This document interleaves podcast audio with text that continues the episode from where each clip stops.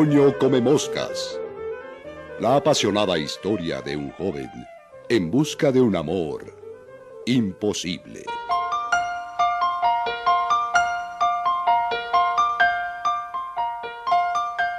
Toño come moscas.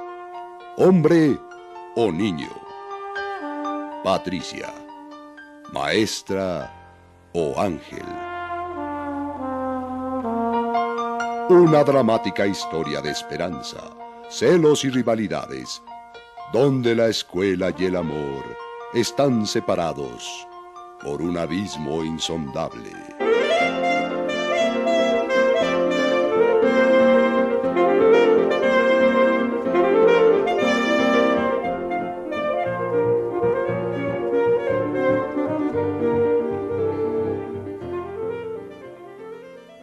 En definitiva, mis vacaciones, por decirles de alguna manera, no estaban resultando como yo las esperaba.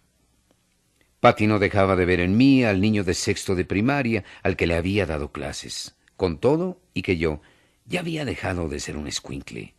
Ya hasta estaba inscrito en la secundaria. Esto era injusto.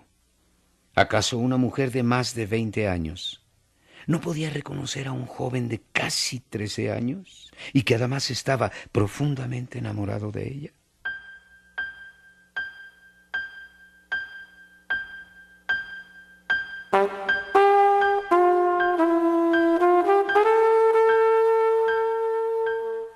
En cuanto al trabajo en el rancho, contra todo pronóstico, me estaba encantando realmente. Me hacía sentir útil, fuerte y conocedor. En este aspecto, todo iba bien, hasta que...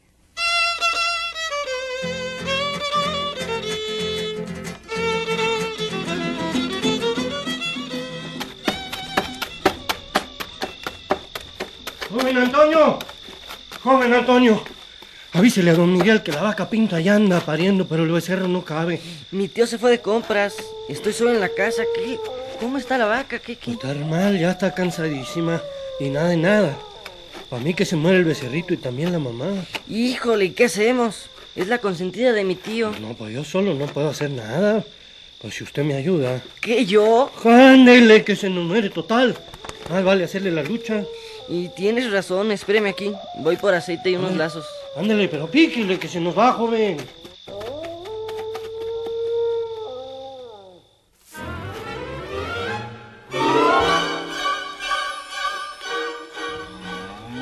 Hacemos, pues, joven? ¿Qué? Híjole, no sé qué hacer. ¿Tú tampoco? No, ¿qué? Pues a mí me pagan solo por velar, por cuidar que nadie se lleve los animales, pero de esto, nada. Híjole, ahora sí que ya la molamos. Solo una vez me ha tocado ver cómo se ha ido una vaca. Híjole. Pues anímese, hombre, total, si no, de todas maneras se nos pela. Usted nomás me dice, ¿qué hago? Pues a ver, pone un, un bozal y amárrale las trancas. Acá, y ahora.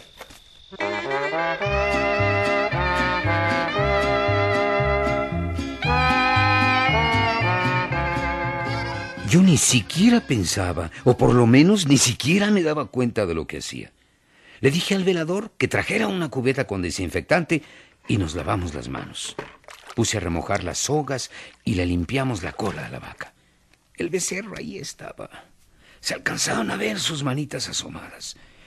Tengo que reconocer que estuve haciendo tiempo antes de decidirme a meter las manos. En el fondo, tenía la esperanza de que mi tío llegara pronto, pero nada, ni un alma. Yo nada más veía como la vaca se iba poniendo cada vez más débil y me miraba con unos ojitos tristes y asustados, como diciéndome, por favor, Toño, no te arrugues y échame una manita. Les juro que no pude resistir esa mirada. Y sin perder más tiempo,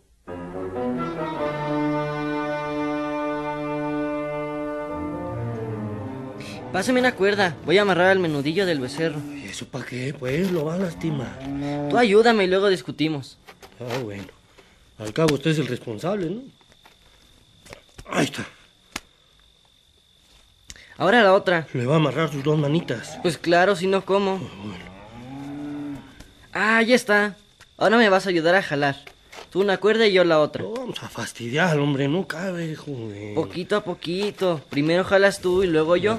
Para que se vaya acomodando y resbalando. ¿Dónde pues? Usted dice cuándo, joven. A darle, pues.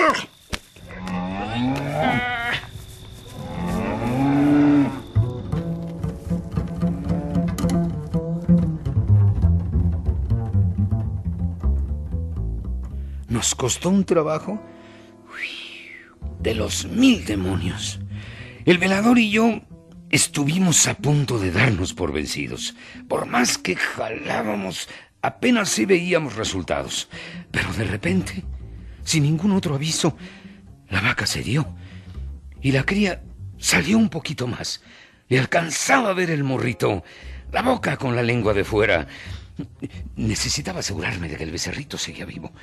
Si lo estaba, valdría la pena seguir intentando. Sin aflojar los lazos, estiré un brazo y con los dedos le di un pellizco en la lengua y la movió. Estaba vivo, duro y duro y duro. Así nos pasamos otros diez minutos hasta que di un brinco. El animalito salió completito.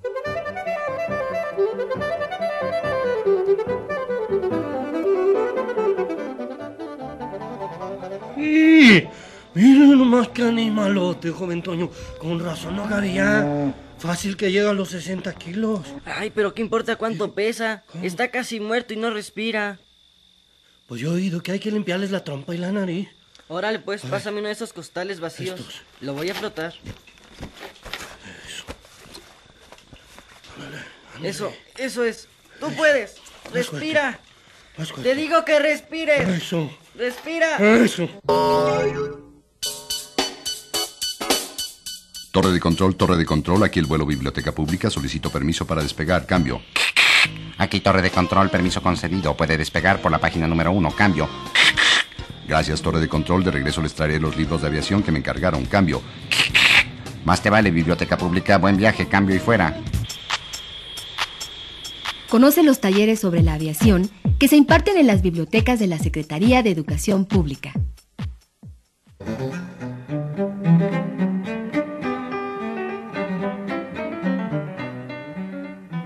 Respiró el becerro. O más bien, deberé decir, la becerra. Porque era una preciosa hembrita. Inmensa. Como si hubiera nacido ya, con una semana de edad. Con sus patitas blancas. Una mancha negra enorme en el lomo. Ya que no saben qué. Una T en la frente. Sí. Una mancha en forma de T que le cubría los dos ojos. T de Toño.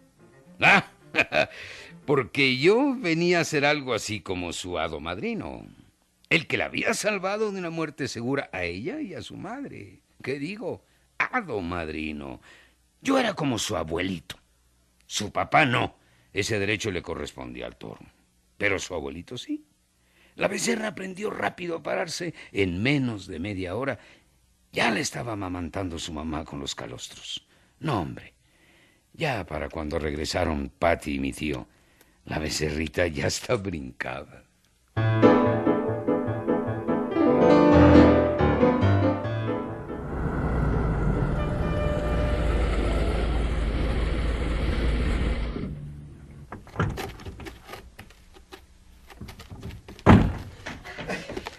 ¿Qué, está pasando? Patrón, a ver, a la vaca se le atoró la cría. ¿Cómo? Ay, pues trépate a la camioneta, hombre. Y vete por el veterinario, pélale. Ay, no, ya no es necesario, tío. ¡Me llévala! que- Era mi vaca consentida, Se está hombre. moviendo, se está moviendo, padrino. ¿Qué? ¡Está viva! Sí, la becerra también. Muchacho del demonio. No sabes el regalo que me acabas de hacer, hombre. Pero eso sí, la cría es tuya. Te la regalo.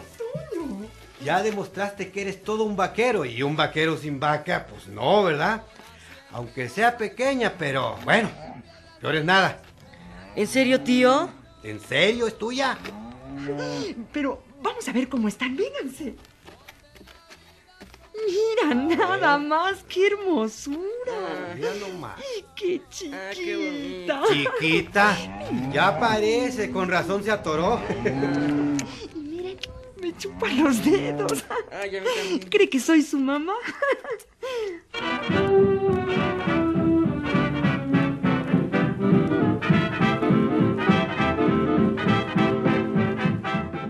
Todos estaban orgullosos de mí.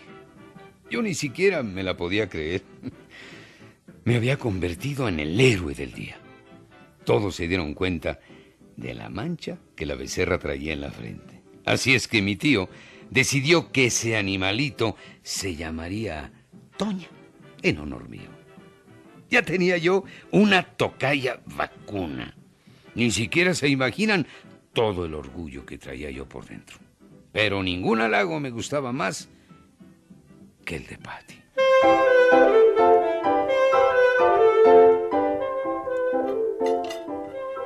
¿Quieres más machaca, padrino? No, patita. Otro taco más. Y yo soy el que va a parecer becerro de engorda. Fíjate cómo me tienes ya con- de barrigón con tanto mimo, hombre. Ay, padrino. ¿Y tú, Toño, quieres más? Yo sí, Pati. Ay, no me mires con esos ojos de borrego a medio morir. Te sientes el muy, muy, ¿verdad?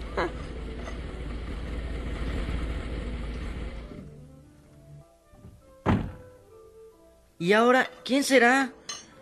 ¿Cómo quién? Pues Manuelito, mi hijo. Ya llegó. Manuel.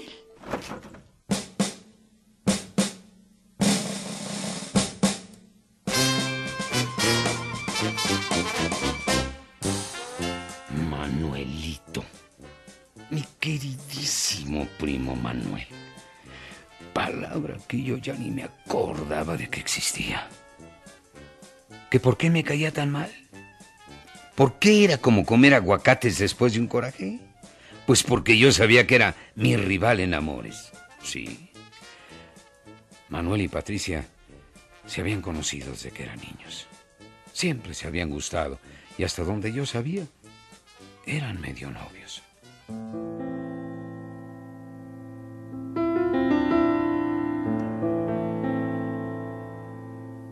Pero ahora el peligro era inminente, por lo menos el peligro para mí.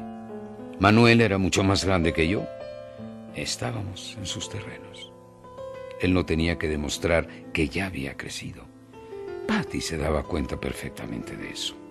Y lo peor es que a ella le seguía gustando. Luego se le veía. Ponía una cara eh, de boba que hasta risa daba. Manuel sabía que a mí también me gustaba Patricia. Se ponía de un celoso cuando ella me hacía algún cariño o cuando platicábamos.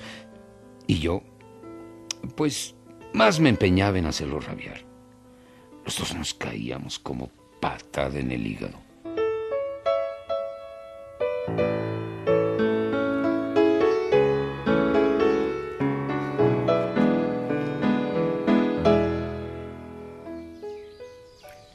Ah, qué bueno que viniste, Patita. No sabes cómo te he extrañado, pues. Sí, yo también te extrañé, Manuelito. Ay, ¿vieras?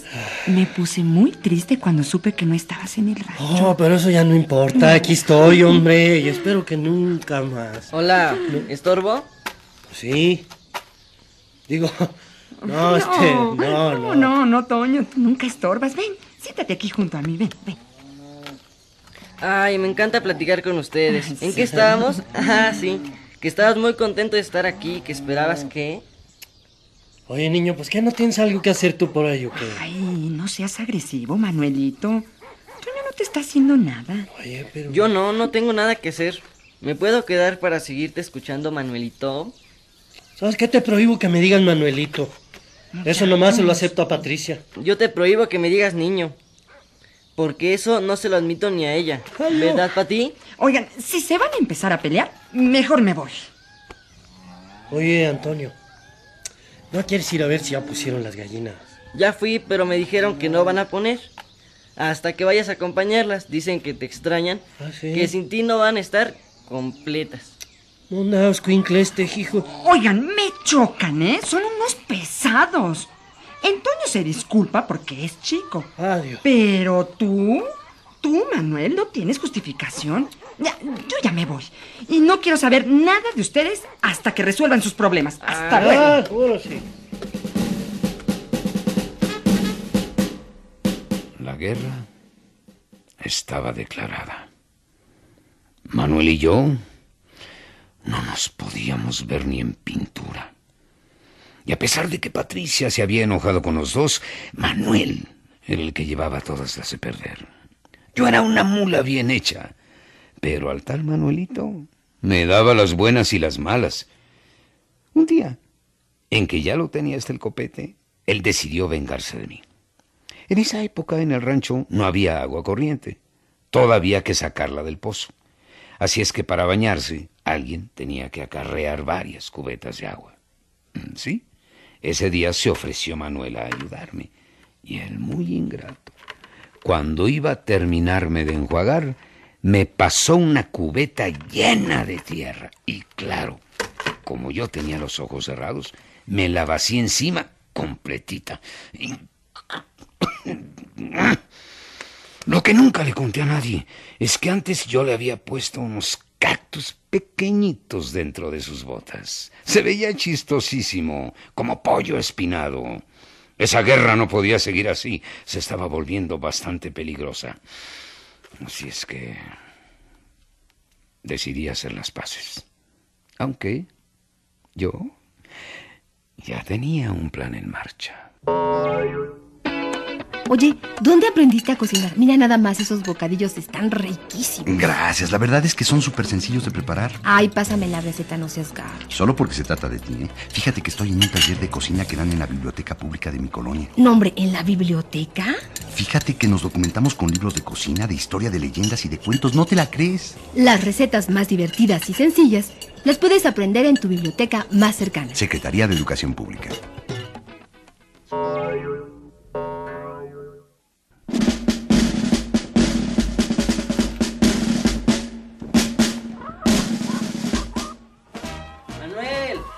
Manuel, espérame. ¿Y ahora? ¿Qué quieres, niño? Vengo a proponerte que hagamos la paz. Mira, mejor desaparecete por ahí si no quieres que ahorita mismo... Calmado, calmado, te conviene. Si dejamos de pelearnos, a lo mejor Patty se contenta contigo. ¿Y tú qué ganas con eso? Pues que se le quite también el coraje que trae conmigo. Entonces, ¿qué? ¿La chocamos? Chócala, pues, cómo no. Así me los quería encontrar. ¡Ey!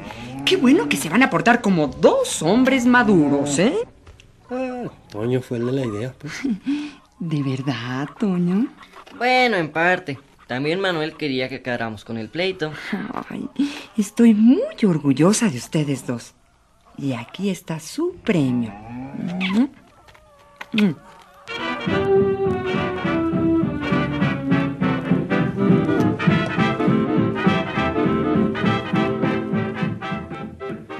Ese beso fue el cerillo que encendió la mecha.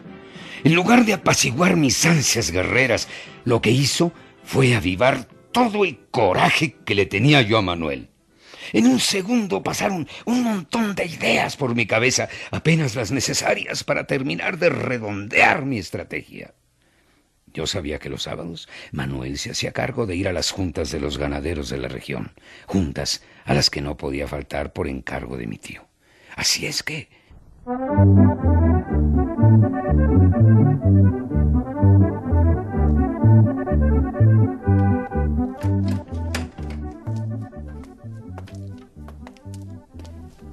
Oye, tío, te quería pedir permiso para ir a la cueva del río.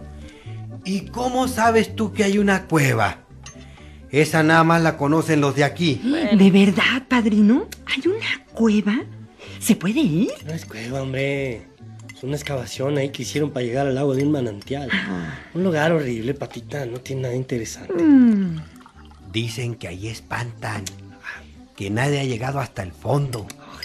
Es un túnel como de un kilómetro bajo la montaña. Ay, yo quiero ir. Vamos, pues. Sí. Capaz que llegamos hasta el final. ¿Cómo hasta el final? No, no, yo opinaría que mejor no. Se van a perder los dos solos, ahí luego ni conocen. Dicen que al fondo, en el nacimiento del agua, vive una bruja que se convierte en coyote durante las noches sin luna para salir a robarse a los niños. Ay, Gracias, padrino, esos son cuentos. A todo inventan cosas. Yo sí quiero ir, tío. No sé. Por algo la gente de aquí ni se mete. Ni le buigas, chamaco, ni le buigas. Ay, Manuel nos puede acompañar el sábado. No, no, no. No, yo el sábado no puedo. Tengo que ir a la ganadera. Sí, ándale. Mira, Toño y yo nos adelantamos caminando. Y luego, pues tú nos alcanzas en la camioneta, te esperamos a la entrada de la Ándale. gruta, ¿no? Sí. Bueno, pues si Manuel los acompaña, Sí. yo no tengo No. inconveniente en que vayan para allá. No, yo no estoy de acuerdo en ir a meternos ahí ese agujero lleno de alimañas allí. Ah, ¿no nos vas a acompañar, Manuel? Está bueno. Está bueno, sí, los acompaño. pues. Eh,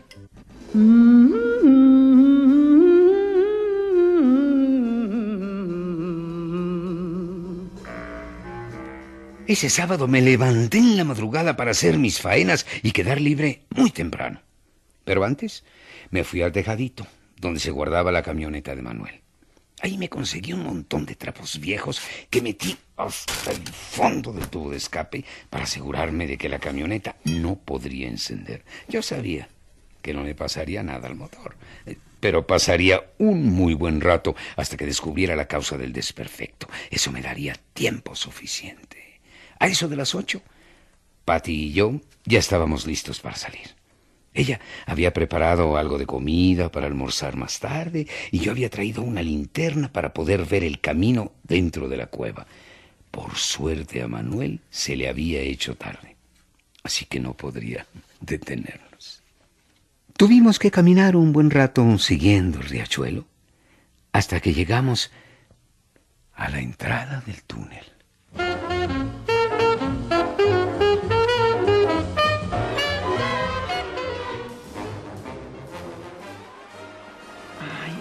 Qué raro, Toño. A estas horas, Manuel ya debería de estar aquí. Ay, para mí que Manuelito tuvo miedo de venir. Mm, No, no lo creo. Algo le debe de haber pasado. ¿Tú crees? Yo propongo que lo esperemos 10 minutos.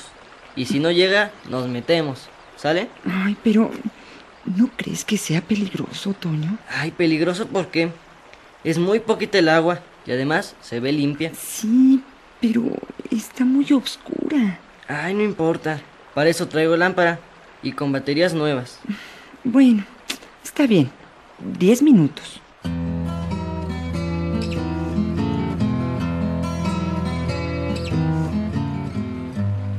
¿Lo ves? Te dije que le iba a dar miedo. Vamos a entrar los dos solos. Ay, no sé. Es que mi padrino dijo que... Ay, tú también tienes miedo. No, pero... Ándale, anímate. ¿Qué tal si adentro hay un viejo tesoro de algún viaje, hombre? ¿De algún viajero? ¿Puede ser español? Mm, Sí. tienes razón. Vamos a entrar. Total. Si llega Manuel, pues que nos alcance.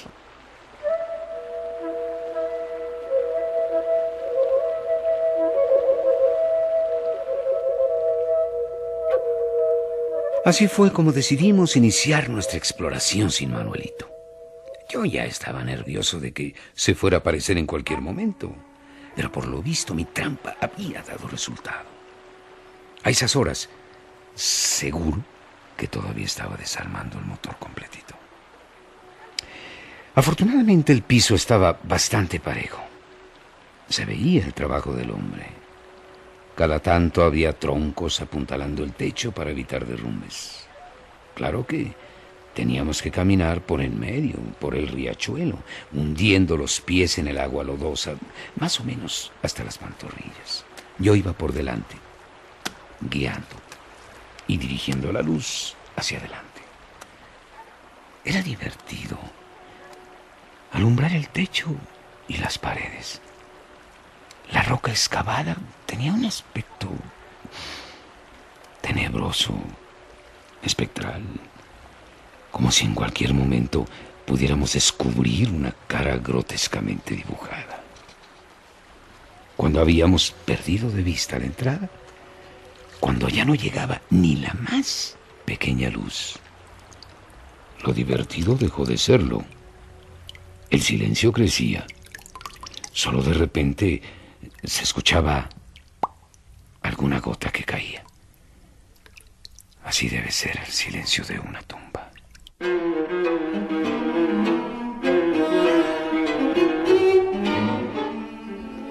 Toño, ¿y si mejor regresamos? Tan pronto, pero si no llevamos casi nada. Esto está muy lúgubre y, me desespera no ver nada. ¿Qué tal si en el techo hay arañas o alacranes? Ay, ay, ay. Hay que seguir otro poquito, ¿no? ¡Ay, Toño! ¿Qué es eso? Algo pasó cerca de mi cabeza. A ver, voy a alumbrar para allá. Son murciélagos, agáchate. Enciende la lámpara, enciéndela. Ay, no puedo, se me cayó al agua y se rompió el foco. ¿Qué vamos a hacer, Toño? ¿Qué vamos a hacer?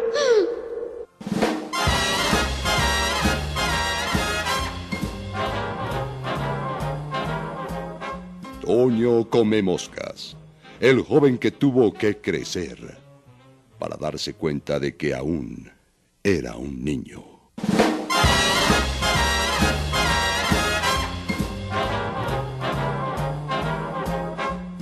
¿Logrará Toño convertirse en un verdadero hombre? ¿Hará vibrar las fibras más sensibles del corazón de Patricia? ¿Se sumirá en el abandono y la soledad?